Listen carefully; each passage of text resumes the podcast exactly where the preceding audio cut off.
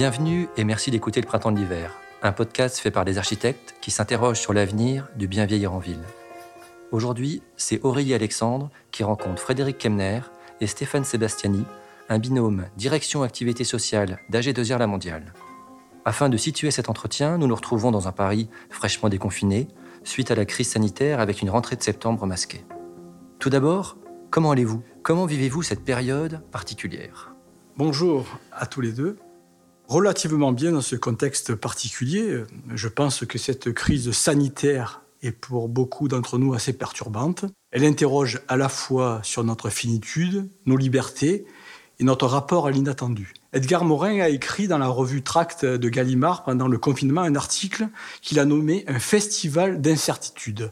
C'est un peu ce que je ressens actuellement. Mais à la fois, je trouve cela assez stimulant. Je sais que l'être humain a une capacité assez importante d'adaptation au changement. Et pendant la période de confinement, nous avons pu assister à de nombreux élans de solidarité et à de belles initiatives citoyennes. Je pense que cette crise nous donne l'occasion de nous réinventer. Une rentrée effectivement masquée, particulière et singulière, comme vous avez pu le souligner. Aujourd'hui, on doit s'adapter face à une période inédite, incertaine, où la distanciation sociale, physique et la prudence sont de rigueur et sont aujourd'hui, en tout cas, les seules réponses dont nous disposons. Je reste optimiste, en tout cas, sur l'humain qui va reprendre, j'imagine, sa place en temps voulu. Est-ce que vous avez mis en place de nouvelles, euh, nouveaux services? Quel est l'impact aussi, euh, peut-être, sur les personnes âgées dont vous avez les, mutuelles? Enfin, qu'est-ce, Quel impact pour vous, du coup? Ben Déjà, on a beaucoup travaillé pendant la crise euh, Covid, notamment pendant le confinement. Hein. Le confinement a montré déjà la vulnérabilité notamment des, plus, des plus âgés. Donc, euh, on a essayé de renforcer tout ce qui était action de proximité. On a mis en place de nombreux services à destination des, des seniors, du portage de repas, etc. Donc là, on voyait qu'il y avait une nécessité absolue de travailler sur notamment euh, à la fois des actions individuelles qui touchent directement les individus, mais aussi des actions collectives que l'on a mis en place avec d'autres partenaires. Et Frédéric vous pourra vous en dire quelques mots. Euh, on a vraiment accéléré notamment euh, euh, des services de proximité. On a monté une très belle opération avec des partenaires, notamment Simplon, qui s'occupe de la question du numérique. On a livré de nombreuses tablettes et d'ordinateurs auprès des soignants, des personnes en réanimation, des associations qui faisaient aussi du bénévolat, qui aidaient notamment les personnes isolées. On a fait beaucoup de, de, repas qui ont été aussi créés par des structures d'insertion, notamment les, vous savez que les ESAT étaient aussi stoppés pendant la période Covid, donc c'était aussi pour eux, qui sont des établissements hein, qui embauchent euh, des personnes handicapées, l'occasion pour eux de faire à la fois des repas, mais aussi de pouvoir les livrer à des personnes qui en avaient besoin. Je rebondirai, effectivement, on a, on a développé énormément de services en direction de nos aînés, euh, en direction de nos entreprises clientes et en direction de nos branches. Et euh, quelque chose qui a assez marqué aussi cette période de Covid chez AG2R La Mondiale, c'est qu'on a créé une coalition solidaire en mobilisant plusieurs de nos partenaires et acteurs de l'économie sociale et solidaire. Euh, coalition qui a pour ambition en fait d'avoir une approche vraiment globale de la personne pour mieux répondre à ses besoins d'aujourd'hui, mais aussi des besoins de demain finalement, ce qui ressort du Covid, c'est plutôt euh, une sorte d'espoir sur euh, euh, quelque chose de nouveau qui peut ressortir de cette période un peu difficile. Oui, on peut dire que, en tout cas, les, les partenaires qui œuvrent dans le cadre de l'économie sociale et solidaire se sont quand même assez monopolisés sur notamment cette période très difficile. Et on a pu voir que c'était quand même un delta de différenciation. Hein que les acteurs qui œuvrent pour le social au quotidien, malgré tout, peuvent paraître assez euh, invisibles quand tout euh, tourne. Mais quand la machine s'emballe, on est quand même bien content de retrouver ces acteurs. Euh, la question qui nous rassemble aujourd'hui est celle des seniors. Pouvez-vous nous définir en quelques mots ce qu'est AG2R La Mondiale? Alors, AG2R, euh, la mondiale, est un groupe paritaire et mutualiste qui intervient sur à la fois les métiers de la retraite complémentaire, la retraite supplémentaire, la question de la prévoyance, de la santé et de l'épargne.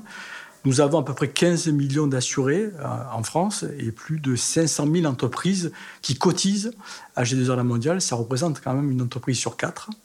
Nous comptons dans ce groupe 10 000 collaborateurs qui sont répartis sur l'ensemble du territoire national. Et aux activités sociales, nous sommes 220 collaborateurs. La marque de fabrique d'AG2R, c'est le groupe des territoires. Nous avons la chance d'avoir un ancrage très territorialisé avec des équipes euh, notamment qui sont euh, dans nos régions, dans les régions de France et qui sont euh, proches à la fois du local et notamment on parle aussi de, de la ruralité. Hein. On essaie d'investir et d'être présent en ruralité. Pouvez-vous nous présenter les, différents axes retenus par la direction des activités sociales du groupe AG2R La Mondiale sur la thématique de l'habitat spécifiquement euh, la thématique aujourd'hui qui nous rapproche, hein, donc la thématique habitat, c'est une thématique qui est très forte dans notre groupe. Nous sommes guidés aujourd'hui par une feuille de route habitat, euh, feuille de route qui a été rédigée notamment en prenant en compte l'adaptation nécessaire de la société, des territoires, du bâti, au vu bah, bien sûr des évolutions démographiques et sociétales que nous connaissons depuis ces dernières années.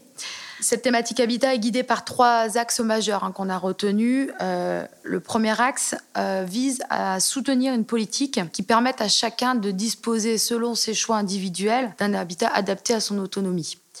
On sait que 9 Français sur 10 veulent vivre chez eux. En France, il y a un réel attachement à son chez-soi qui dépasse vraiment les murs du logement et qui s'associe vraiment à la manière d'habiter, au mode d'habiter, à la vie dans son quartier. Autre chiffre clé, 6% des logements sont adaptés à la perte d'autonomie. Donc nous, à G2R La Mondiale, aujourd'hui, on s'attache vraiment dans le cadre de nos actions à hum, permettre à chacun d'avoir un parcours résidentiel qui corresponde aux attentes et au degré d'autonomie de la personne.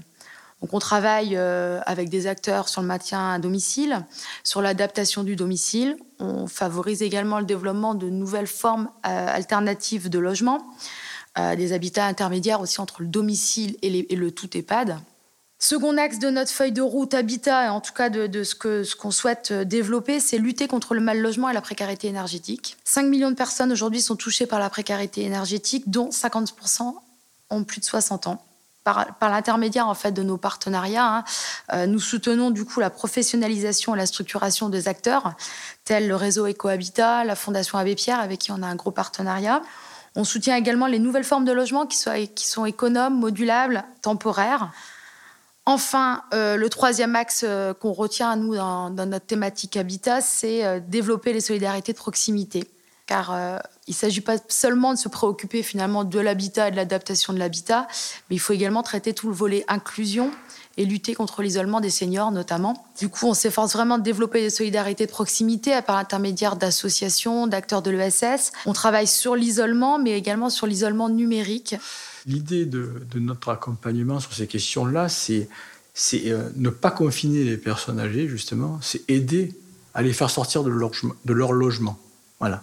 Parce qu'en fin de compte, il n'y a rien de pire qu'une personne qui serait confinée, qui perdrait en autonomie. Donc, Autour de la question de l'habitat, on travaille tout ce qui est en périphérique, et notamment la question, euh, elle l'a dit, du lien social, de sortir de chez, soi. Euh, nos fédérations Agir Carco ont mis en place une dizaine d'années un chéquier qui s'appelle Sortir Plus, qui permet justement aux personnes âgées euh, d'avoir des structures de métier à domicile qui vont payer des déplacements pour les amener voir le médecin, mais aussi voir des copains, des copines. Il y a tout cet aspect lien social qui tourne autour de cet aspect de l'habitat qui fait partie d'un écosystème. La question de la mobilité euh, va être aussi euh, voilà, une thématique qui va tourner autour de cette thématique de l'habitat.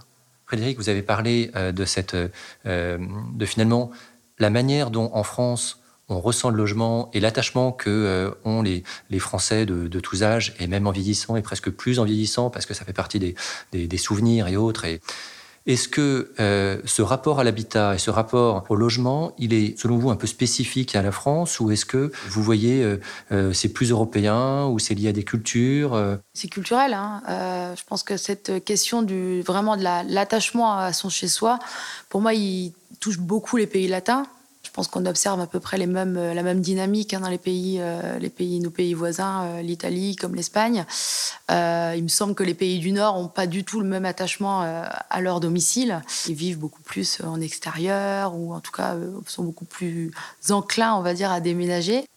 Je pense que c'est vraiment culturel. Hein. Les pays anglo-saxons, on reçoit pas beaucoup chez soi. On reçoit, on, voit ses amis dans des pubs, en restaurant, mais on reçoit très peu chez soi. Dans les pays latins, on, privilégie les invitations des amis chez soi.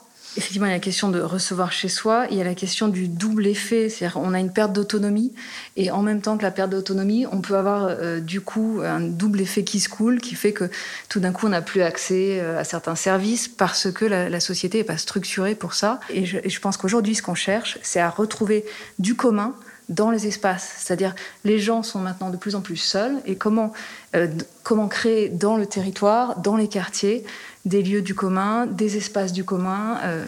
Il y a une façon de concevoir l'habitat qui est très très culturelle, et nous, ça nous ramène même à l'urbanisation de nos villes avec l'église au centre du village, etc. Ça va beaucoup plus loin en termes d'ancrage. Après, la France euh, a son histoire, château, le village. Donc je pense qu'on a quand même un ancrage fort à la question de l'habitat. Euh, par contre, ce qui serait intéressant euh, dans les futures générations, hein, c'est peut-être de repenser son parcours résidentiel. Hein. on se pose cette question avec des architectes et des urbanistes que je connais aussi, c'est de dire est-ce qu'il ne faut pas avoir un parcours résidentiel différent en fonction de ses besoins dans notre vie, au vu du parcours que l'on aura? Hein. On pourrait commencer peut-être, euh, souvent on est en chambre étudiant quand on est jeune, après on pourrait accéder euh, au logement euh, social hein, si on n'a pas forcément beaucoup d'argent. mais c'est vrai que le modèle en France, c'est quand même d'accéder à, la maison individuelle, c'est un peu le modèle phare. Mais cette maison individuelle, est-ce qu'elle sera adaptée à nos besoins en vieillissant? Peut-être pas forcément. Quoi. Donc, mais il n'y a pas vraiment de schéma résidentiel aujourd'hui. Il y a peut-être qu'un modèle d'accès à cet habitat idéal. Et peut-être que les générations qui vont arriver vont faire bouger ces lignes-là. Ils seront peut-être sur des modèles qui seront repensés les personnes vieillissantes ayant des pavillons de, taille plus importante que leurs besoins, avec un portefeuille qui baisse, ne peuvent pas entretenir leurs biens. Donc il y a différentes solutions qu'on a pu euh, observer, où finalement ils mettent en place des colocations intergénérationnelles. Voilà, ça c'est une des solutions, on va dire, sur l'échelle domestique. Ensuite, il y a l'échelle du quartier, qui demande tout de même à ce qu'on réinsère euh, euh, du commun ce qu'on disait tout à l'heure, si on retire tous les bancs, euh, où vont s'asseoir les personnes âgées Ce sont des choses relativement simples parfois. Mais c'est vrai qu'il y a une question que vous allez nous poser, hein, qui est sur euh, les nouveaux modes d'habiter. Vous avez cité l'habitat participatif, euh, intergénérationnel, etc. Donc on a beaucoup accompagné ce type de projet. On accompagne encore beaucoup ça. Ce que, l'on constate malgré tout, c'est que c'est pas immédiat, c'est pas si facile que ça. Hein, notamment l'intergénérationnel, hein, la cohabitation entre une personne âgée et un étudiant. Des fois, il y a des, faux contrats qui peuvent se, se créer où les parents du jeune étudiant pensent qu'il a une chambre pour ses études et euh, la famille de la personne âgée pense qu'il va remplacer l'aide à domicile. On voit bien que souvent ce type de projet s'accompagne et on soutient des associations qui favorisent notamment la contractualisation et la réussite de ces binômes. Donc notre expérience fait dire qu'il faut aussi euh, passer par des structures qui ont l'habitude de, traiter ce type de, de sujet et qui peuvent être médiateurs dans le cadre de relations qui pourraient plus ou moins bien se passer. Ça, c'est euh, voilà, de l'habitat alternatif qui est en train de monter en puissance. Ce sont des personnes qui vont vouloir prendre en charge aussi leur, question de la dépendance. Hein. C'est des gens qui étaient aussi euh, très engagés dans la société. Et euh, c'est des personnes qu'on retrouve aujourd'hui dans ces projets-là, qui veulent prendre en charge la, façon d'être autonome dans leur logement et de penser leur projet. Qu'est-ce que l'espace de démonstration développé par AG2R ah, vous voulez sûrement parler de l'espace Idée Bien Chez Moi. C'est un espace euh, qui est situé déjà dans le 10e arrondissement de, de Paris, qu'AG2R a créé il y a maintenant 10 ans donc c'est un showroom qui est dédié à l'aménagement et à l'adaptation du domicile. Euh, il se veut être un lieu de prévention en fait sur l'aménagement du domicile. Euh, donc on peut y trouver de nombreuses informations hein, sur les solutions, les équipements qui favorisent l'autonomie à domicile et on peut notamment du coup suivre un parcours de sensibilisation à travers un, appartement témoin où on va y retrouver bah, des aménagements astucieux mais aussi des, petites astuces aussi de vie en fait parce que quelquefois il faut pas grand chose pour finalement éviter les chutes à domicile et faciliter euh, le quotidien de la personne âgée. C'est un espace aussi qui est un espace de conférence, une conférence thématique et atelier gratuit autour des sujets sur le bien-être, la santé, l'économie, le droit, l'habitat, bien sûr, et le lien social. Donc, euh, espace très fréquenté qui va être prochainement digitalisé parce que c'est un espace énormément fréquenté aussi par des provinciaux. C'est un espace qui va être digitalisé pour le rendre accessible à tous. On soutient également d'autres espaces. Hein. Cet espace euh, situé sur Paris, certes, il existe, mais on soutient également d'autres espaces, d'autres euh, appartements témoins, sous forme de bus ou sous forme d'appartements, notamment à Besançon. Prochainement à Lille, également, un, appartement témoin va, va, va s'ouvrir surtout les pièces d'eau, hein, effectivement, du coup, là, c'est vraiment les douches à l'italienne, les barres d'appui, euh, tout ce qu'on peut trouver et qu'on peut imaginer, effectivement, pour adapter un logement, ou en tout cas le rendre adaptable. Mais il y a aussi plein d'astuces, des cannes, des petites choses voyantes, des petites, des petits, des petites lumières, un petit porte-clés, par exemple, euh, euh, ne serait-ce que mettre une petite lumière sur un porte-clés, ça, aide à trouver la serrure quand on rentre dans, une cage d'escalier qui est sombre. Et ensuite, c'est surtout dans la cuisine qu'il y a énormément d'astuces. C'est une prise euh, qu'on branche sur un secteur et qui du coup euh, permet d'avoir un petit ray lumineux dans, les couloirs la nuit. Et effectivement, on se retrouve, euh, bah, quand on est parent d'enfants, l'enfant qui se lève pour aller aux toilettes, et eh ben, il y a toujours la petite lumière dans le couloir. Plein de petites astuces qui permettent effectivement de faciliter le quotidien et vraiment de, permettre à la personne de, rester à domicile. Je pense qu'il faut aussi intégrer ces bonnes astuces dans notre quotidien et ça favorisera la vie je pense, de nous tous. Quoi. Voilà, et pas forcément stigmatiser euh, ces solutions sur les personnes âgées, sur les personnes handicapées, euh, etc. Nous, de notre côté, euh, depuis les lois de, 2005 sur le handicap, on a constaté que dans l'espace public, il y avait des vraies modifications d'accès, mais qui étaient pour tous, pas juste pour la personne en fauteuil roulant. Et la question du logement, effectivement, vous parlez d'ergonomie finalement, parce que les ergothérapeutes, elles travaillent pas tellement sur elle travaille sur l'adaptation ponctuelle pour chacun. Et il y a également la question de l'ergonomie euh, globale, comment euh, les designers, comment vont euh, se saisir de, cette question qui est un quart de la population à plus de 65 ans et comment le, le réinsérer de façon permanente. Et ce qui vaut pour les personnes âgées vaut pour les parents de jeunes enfants. On a plus un attachement à l'adaptabilité du logement plutôt qu'un habitat adapté. Adaptabilité parce que déjà c'est pas stigmatisant, le logement il peut revenir, c'est du locatif, c'est une personne âgée, il peut revenir à une personne jeune sans avoir les barres d'appui. Mais en tout cas, il y a le renforcement dans les murs. Je pense qu'il faut pas rentrer dans une adaptation complète du logement, mais plutôt euh, aller sur une adaptabilité au fur et à mesure effectivement d'une perte d'autonomie je crois, euh, je crois que ça fait chemin malgré tout, hein. puisque la nouvelle loi, l'adaptation euh, qui vient de sortir, euh, est en train de rendre obligatoire les douches à l'italienne sur les constructions neuves.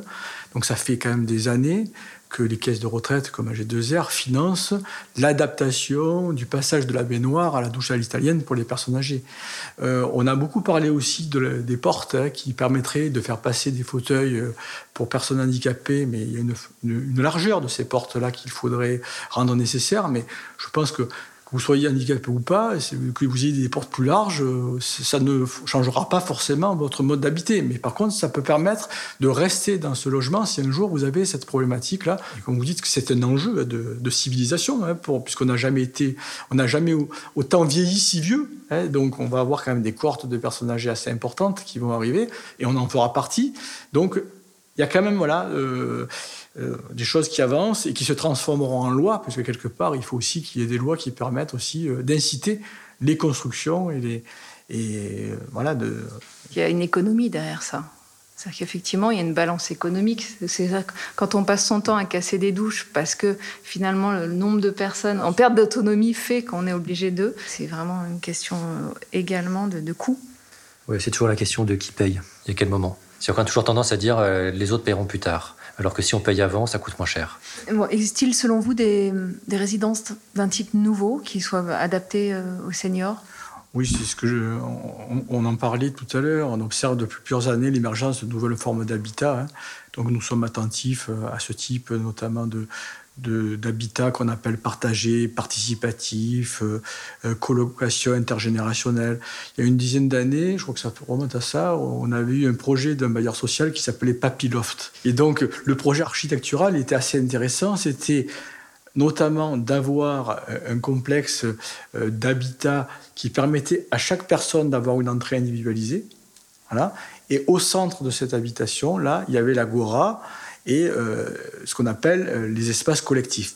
Et on finance de plus en plus ce type, notamment de projets, où en fin de compte, on s'aperçoit que l'espace collectif permet notamment de permettre à des gens de se rencontrer, de créer du lien social, mais aussi permettre de réaliser des soins où des soignants pourraient venir, le kiné, etc., dans ces, lieux, tout en préservant euh, l'intimité et euh, l'entrée individuelle, notamment de, des personnes. Euh, après, c'est ce qu'on on en parlait tout à l'heure aussi, tout ce qui est logement participatif. Hein, je vous disais qu'on favorise notamment, notamment ces nouveaux modèles de conception de l'habitat, mais on est persuadé que ces modèles doivent être accompagnés dans le cadre d'une ingénierie particulière, parce que c'est pas le tout d'avoir une idée, il faut absolument euh, avoir aussi euh, une structure qui va accompagner notamment à l'émergence de ce type de modèle. Et donc ces structures existent? Et vous pensez à qui, juste pour en citer quelques-unes? Pour euh, la réussite d'un habitat participatif, effectivement, il faut une ingénierie de projet et il faut des compétences. Donc, euh, à un moment, le, groupe, euh, à part s'il y a un architecte, un, trésorier, voilà, vraiment des, personnes très spécialistes, hein, ça, ça, ne suffit pas. Et effectivement, il faut un accompagnateur. Et il y a notamment ce métier d'accompagnateur qui se développe de plus en plus pour aider ces collectifs à monter des habitats participatifs. Avant de conclure notre échange, une question ouverte pour vous. C'est quoi bien vieillir en ville demain? En 2020, en 2030, en 2040 Donc je rêve d'une ville qui serait plus inclusive, qui ne sera pas qu'adaptée à la question du bien vieillir, j'en ai parlé, mais qui serait adaptée au bien-être et au bien vivre ensemble. Que l'on soit enfant, personne à mobilité réduite ou personne âgée. La ville devra intégrer le plus possible la nature en son sein, on voit de plus en plus de projets urbanistiques où on remet des arbres hein, quand même euh, au sein de la ville. On en a beaucoup parlé, notamment pour lutter contre la pollution. Elle devra être plus silencieuse avec, euh, je pense à des murs végétalisés, avec des véhicules électriques, on y vient, des transports en commun accessibles à tous, avec une vraie solution de mobilité, parce que on ressent tous, euh, je ne sais pas si vous ressentez comme moi, mais on veut sortir la voiture du centre-ville on met des grandes pistes cyclables, mais en fin de compte, les gens n'ont pas vraiment aujourd'hui de solution de mobilité. Euh, la ville de demain devra répondre à ces enjeux. Une ville avec des bâtiments en énergie passive, car la lutte contre le, gaspillage énergétique sera également un enjeu majeur du siècle à venir. Hein. On parle beaucoup de précarité énergétique, mais aussi de gaspillage énergétique, et je pense qu'on aura une vraie réflexion sur une ville qui se devra être beaucoup plus écologique. Hein. Euh, la montée de l'écologie est, inévitable si on veut remplir les défis du réchauffement climatique. Euh, une ville aussi avec une vraie réflexion sur la gestion de l'eau. Donc cette ville devra traquer la moindre fuite dans les sous-bassements de nos villes. Hein. je sais qu'il y a énormément de fuites d'eau dans les villes en Europe. Hein. Une ville, comme je l'ai dit, plus écologique, avec une vraie conscience du vivant. Et Frédéric, vous, vous avez une, une vision justement sur euh, ce, bien vieillir en ville dans, dans les prochaines décennies? Euh, Ce que je souhaiterais, c'est plutôt une ville, enfin une ville vraiment accueillante, plus verte et plus participative. Euh, donc une ville où la conception vraiment d'une urbanisation favorise l'autonomie de tous hein, et pas que nos aînés comme on a pu en parler, mais vraiment qui soit accessible à tous une ville écologique qui prend en compte les impacts de la pollution atmosphérique, mais aussi les impacts de la pollution sonore.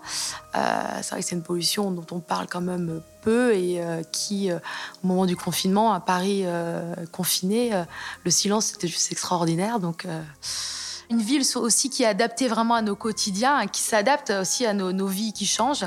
une ville facilitatrice et vraiment servicielle et qui répond vraiment à nos usages. Merci à tous les deux. Merci euh, pour euh, toutes vos réponses euh, et votre soutien à cette, à cette étude.